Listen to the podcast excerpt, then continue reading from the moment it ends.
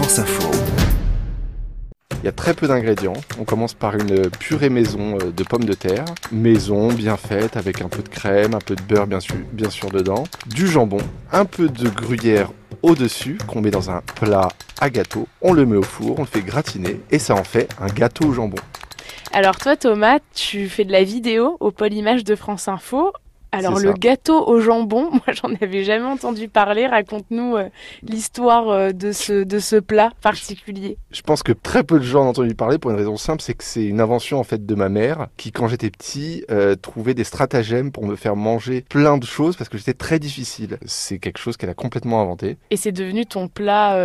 un peu référence et tout, que ça, ça a une histoire et je croyais vraiment que ce, que ce plat existait. Et, et j'ai vraiment eu un choc en découvrant la supercherie. Quand j'allais chez des, des, des, des, des copains à moi et, que, et qui me disaient mais c'est quoi ce plat? Ça n'existe pas, un gâteau au jambon.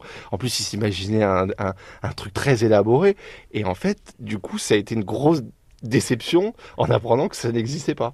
Mais rétrospectivement, je trouve ça très beau que ma mère ait pu se décarcasser à ce point-là pour m'inventer un plat et s'adapter. Alors ce qui est marrant, c'est qu'elle ait appelé ça un gâteau, parce qu'on pourrait dire un gratin ou un hachis. Ah bah exactement, ça faisait partie de, de la stratégie pour euh, pouvoir me, me permettre d'accepter plus facilement ce, ce nouveau plat. Donc dès qu'on met gâteau devant euh, Exactement. devant le nom d'un plat, ça passait quoi. Exactement. Tiens, décris-nous un petit peu euh, l'aspect. En fait, il en sort un truc de qui est très proche d'un hachis parmentier. En fait, on voit bien qu'il y a de la purée, c'est gratiné au-dessus. Moi, ce que je me rappelle, c'est que c'était un plat assez profond, donc pour avoir un peu le côté gâteau, Oui, il faut qu'il y ait beaucoup de couches. faut qu'il voilà, faut que ça soit assez épais. Alors, c'est même pas des couches en fait, mais elle se, elle s'embêtait pas en fait. Elle, elle mélangeait de la purée avec du jambon qu'elle qu'elle mettait ah, au four. mélangé. Donc c'est même pas euh, des, des, des couches quoi, c'est vraiment euh, des bouts de jambon dans une purée maison et gratiné au four. Est-ce qu'aujourd'hui t'en manges toujours de ce gâteau? Est-ce que toi tu le reproduis? T'as des enfants? Est-ce que ça t'est déjà arrivé de leur en cuisiner? Alors j'en ai mangé pendant très longtemps et après je suis devenu beaucoup moins difficile donc je me suis ouvert à plein de choses et c'est vrai que j'en ai pas